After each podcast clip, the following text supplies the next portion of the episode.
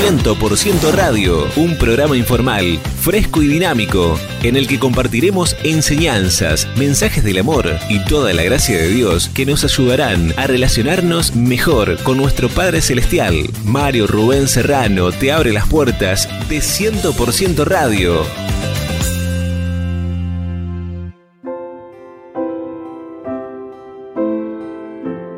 ¿Qué tal mis queridos amigos? Bienvenidos a este espacio de 100% Radio. Gracias por estar junto a nosotros, acompañarnos en esta propuesta donde pretendemos llegar a tu vida con un mensaje del amor de Dios, de la gracia de Dios, que te va a ayudar a relacionarte mejor, más profundamente con nuestro Padre Celestial. Y cada palabra que compartimos tiene como finalidad ayudarte en tu crecimiento y en tu relación, afianzar tu relación con Dios. Hoy tengo un tema para compartir con ustedes que tiene como título ¿Cómo te he amado? ¿Me acompañan?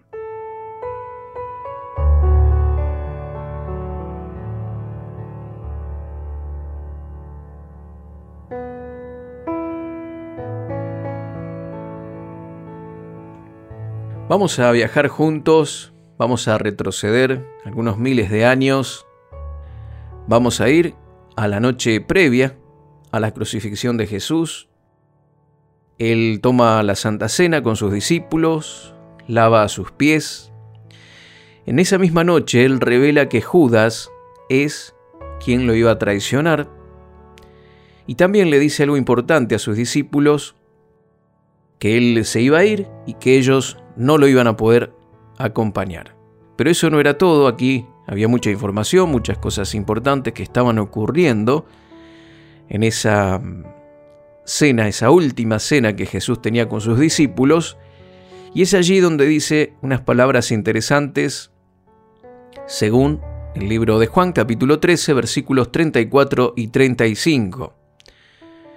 Jesús dijo, Un mandamiento nuevo os doy, que os améis unos a otros como yo os he amado, que también os améis unos a otros. En esto conocerán todos que sois mis discípulos, si tuviereis amor los unos con los otros. Bueno, aquí vemos una palabra importante que el Señor le dice a sus discípulos, importante porque esperó hasta la última oportunidad que tuvo de poder estar con ellos para revelarle este deseo, este mandamiento. Él se estaba reservando esta indicación para los momentos finales.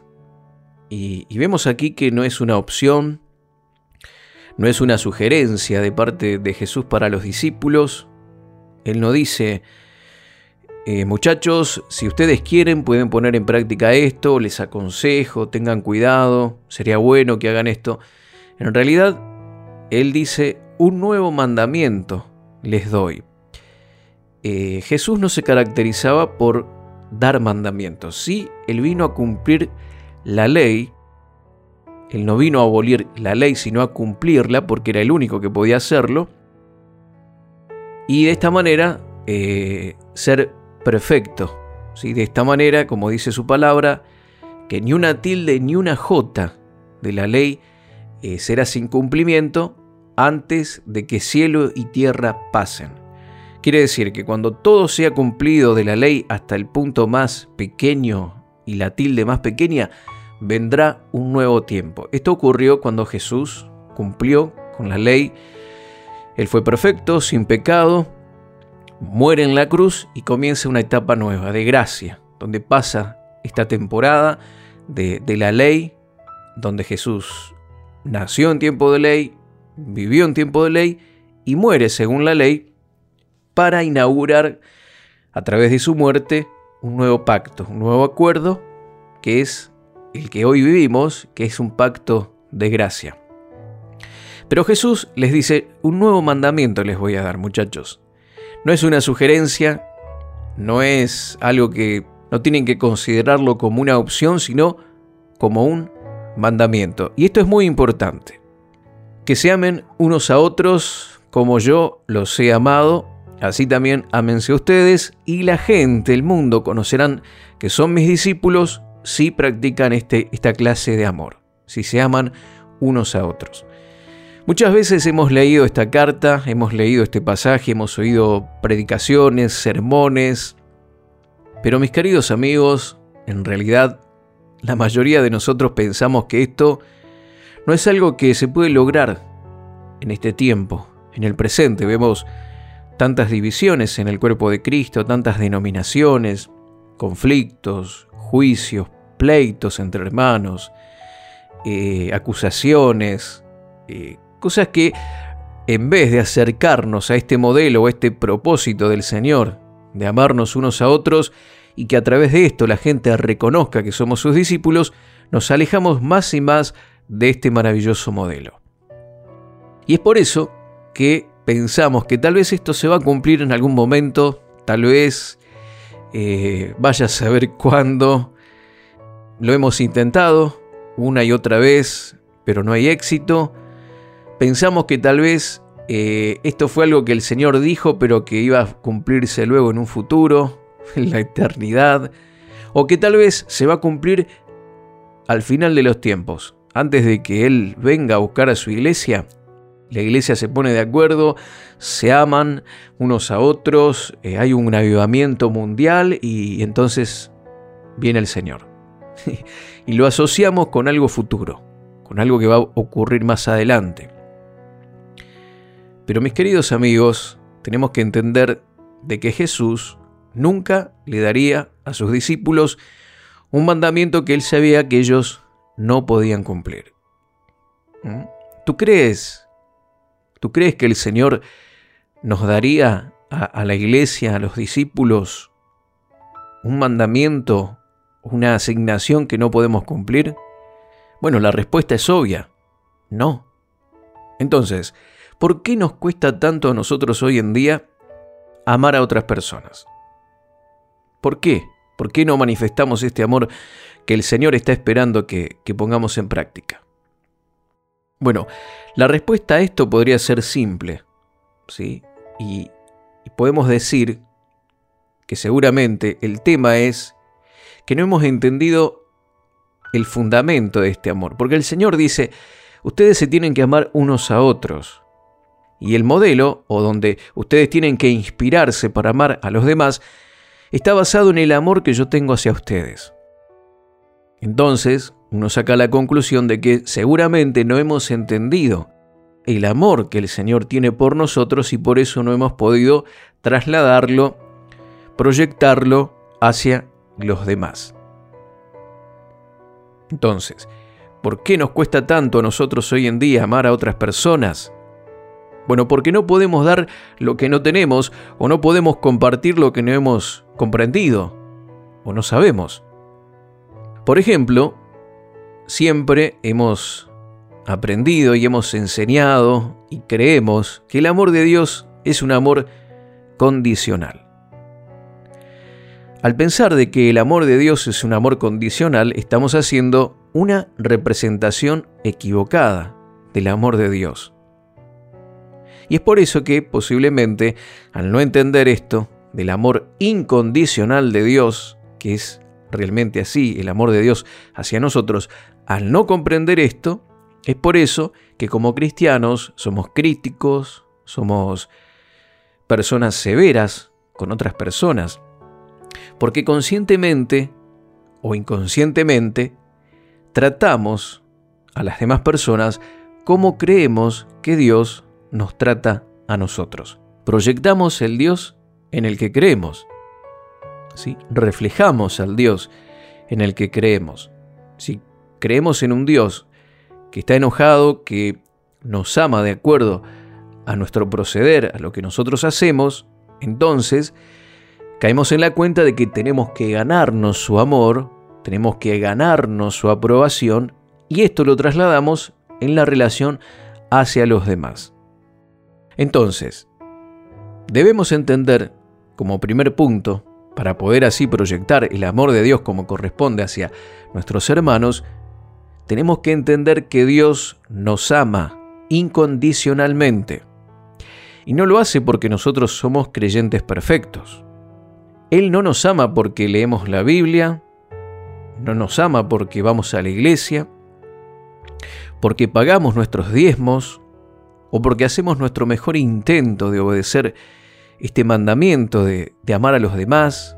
Tampoco Él nos ama por el hecho de que eh, servimos en diferentes áreas de, de la iglesia, atendiendo a las personas, ganando almas para Cristo. No, mi querido amigo, la verdad es que Dios nos ama sin condiciones. Y esto es importantísimo que lo entendamos, que no solamente lo hayamos escuchado, sino que podamos comprenderlo, porque esto va a cambiar nuestra percepción del amor de Dios y también vamos a proyectar ese amor de la misma manera hacia quienes nos rodean.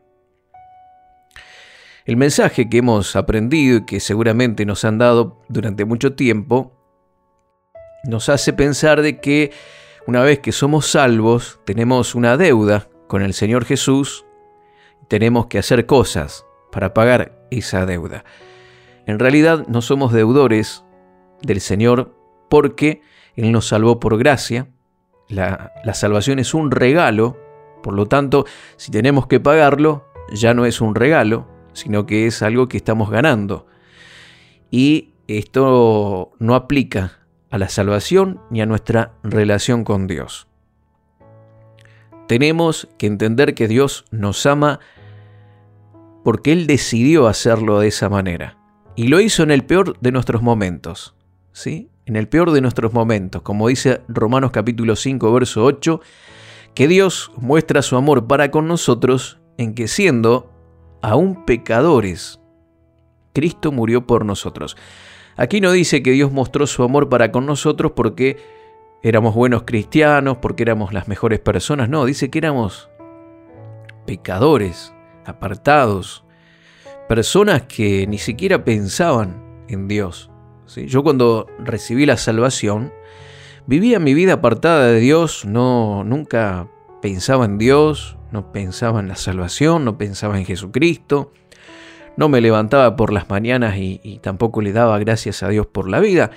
Vivía indiferente, totalmente indiferente. Y de pronto un día el Señor llegó a mi hogar, transformó mi familia que estaba pasando por situaciones difíciles y luego yo recibí la salvación, después de un tiempo. Pero nunca me imaginé que, iba a pasar eso, que, que es tan importante conocer a Jesús. Pero Él estaba pensando en mí cuando yo ni siquiera lo tenía en cuenta. Y en el peor de mis momentos, cuando yo aún era pecador, Cristo se entregó por mí y Dios mostró su amor entregando a su Hijo para salvarme.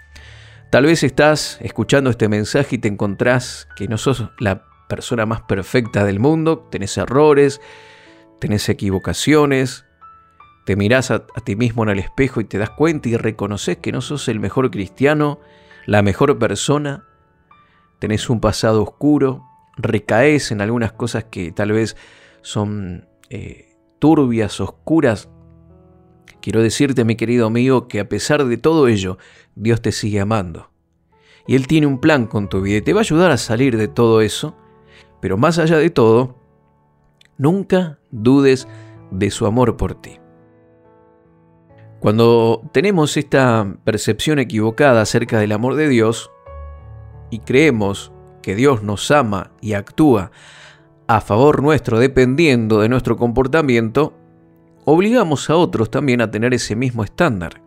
Y también nuestro amor por ellos varía según su proceder y cómo nos tratan. Pero recién vimos en Romanos capítulo 5, verso 8, que Él nos amó en nuestro peor momento. El amor de Dios por ti nunca ha sido ni será jamás condicional.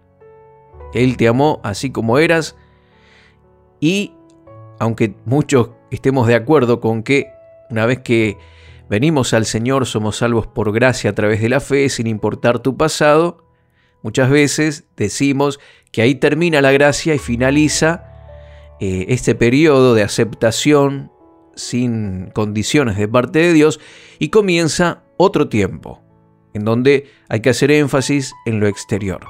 Una vez que eres salvo, eh, tienes que comenzar a vivir de determinadas maneras, evidenciar que sos una persona que eh, va a la iglesia, que se viste correctamente, que dice las cosas de manera apropiada, que está sirviendo, trayendo personas a Cristo y que está dando sus diezmos y ofrendas. Estos son algunos ejemplos. Y por supuesto que el creyente que busca a Dios y que ha tenido un nuevo nacimiento va a comenzar a producir ese fruto. Pero no es algo por lo cual Dios nos ame más o nos ame menos si nosotros lo hacemos. Esto lo hacemos porque hemos entendido y comprendido que Dios nos ama de manera incondicional. Dios mira tu corazón. Esto es importante. Dios mira el corazón. En 1 de Samuel capítulo 16 versos 6 y 7 dice, Y aconteció que cuando ellos vinieron, Samuel vio a Eliab y dijo, De cierto delante de Jehová estás ungido. Y Jehová respondió a Samuel, No mires a su parecer ni a lo grande de su estatura, porque yo lo desecho. Porque Jehová no mira lo que mira el hombre, pues el hombre mira lo que está delante de sus ojos, pero Jehová mira el corazón. Samuel iba a elegir a Eliab para que reemplace al rey Saúl. ¿Y cuál era su fundamento o, cuál era la razón por la que él iba a elegir a Eliab? Bueno, era su apariencia externa. ¿Mm? Pero Dios no estaba mirándolo de afuera. A veces, mi querido amigo, nosotros miramos lo de afuera, la apariencia, ¿sí? Y no nos damos cuenta que Dios mira el corazón. Puede ser que algunos creyentes se van de juerga, en secreto, un sábado a la noche, haciendo cosas incorrectas, pero tal vez al otro día van a la iglesia, bien peinaditos, vestiditos, con un sobre y, las ofrendas en su mano, y serán aceptados, porque tienen apariencia de santidad. Pero eh, entendamos algo, entendamos algo. En este nuevo pacto Dios todavía sigue intranquilo con tus acciones, con tu comportamiento, porque no está bien mentir, no forma parte de nuestra naturaleza redimida. No está bien robar, cometer adulterio ni ningún otro pecado. Sin embargo, el que podamos vivir en santidad es el resultado consecuencia de una relación sana con Dios. ¿Sí? Él está enfocado en nuestro corazón. Y mientras creas que Dios te juzga según tu comportamiento, nunca vas a recibir completamente su amor. Siempre lo decimos, que el amor no es un sentimiento, que yo tengo que decidir amar a las personas, pero con Dios es exactamente lo mismo. Él tomó la decisión de amarte. Aunque no lo merezcas, Él ya decidió amarte. Y no hay nada que puedas hacer para ganarte su amor, para merecer su amor Simplemente tenés que recibirlo como un regalo. Cuando entendés lo mucho que Dios te ama, entonces ahí será más fácil amar a los otros. Y cuando ames a otros, así como Él te ha amado, tu eh, actitud, tu comportamiento hacia ellos también va a cambiar. Si amas a tu pareja de la misma forma en que Cristo te ama a vos, de manera incondicional, Seguramente nunca la engañarías. Nunca cometerías adulterio. Si amas a tus vecinos como Cristo te amó, nunca harías daño a tus vecinos, no, no, no robarías, no serías un falso testigo en su contra. ¿Sí? ¿Por qué? Si comprendemos realmente cómo es el amor de Dios, este amor vamos a proyectarlo hacia los demás. Juan capítulo 13, 35 que leímos dice, En esto conocerán todos que sois mis discípulos si tuviereis amor los unos con los otros. Esta es la forma en que el mundo conozca que somos discípulos de Cristo. ¿Sabes que la iglesia del primer siglo evangelizó al mundo conocido en 30 años? Lo que era el imperio romano. No había televisión, no había radio, no había internet, no había smartphone, no había WhatsApp, no había nada de eso, pero se amaban unos a otros y ese amor era tan evidente que atraía a las personas como la miel a las abejas. Un fariseo que era abogado le preguntó a Jesús esto y le dijo, en Mateo 22, versículos 37 al 40, dice, ¿cuál es el gran mandamiento en la ley? Y Jesús responde, amarás al Señor tu Dios con todo tu corazón y con toda tu alma y con toda tu mente. Este es el primero y grande mandamiento. Y el segundo es semejante. Amarás a tu prójimo como a ti mismo. De estos dos mandamientos depende toda la ley y los profetas. El fariseo quería oír una lista de no hagas esto, no hagas lo otro, no hagas lo otro. En cambio Jesús cambia la perspectiva total y completamente y habla acerca del amor. ¿Mm? No sé cuál es tu mentalidad, si tienes una mentalidad de ley del Antiguo Testamento y estás tratando de ganar el amor de Dios para que te bendiga, para que te ayude, para que esté de tu lado, eh, estás perdiendo el tiempo al hacer esto porque Él ya tomó la decisión de amarte incondicionalmente. Ahora, tenés que recibir ese amor. No es para decir, bueno, Dios me ama incondicionalmente y hago lo que quiero, no. Al contrario, esto despierta en mí una devoción más profunda, un respeto más grande por alguien que me mira, que me observa, que es perfecto, que es santo y a pesar de todos mis errores y faltas, Él ha decidido amarme. Igualmente, de manera incondicional y ha provisto todo lo necesario para transformarme, cambiarme y hacerme cada día más y más a su imagen y semejanza.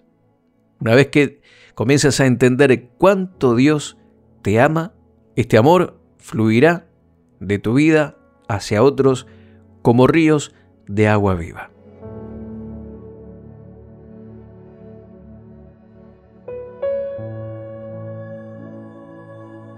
Gracias mis queridos amigos por habernos acompañado en este espacio. Te saludo con mucho cariño. No olvides comunicarte con nosotros, contarnos desde dónde nos escuchás, cómo te llamás, cuántos años tenés y cómo estos mensajes están ayudando a tu crecimiento y a tu vida espiritual. Dios te bendice y hasta la próxima.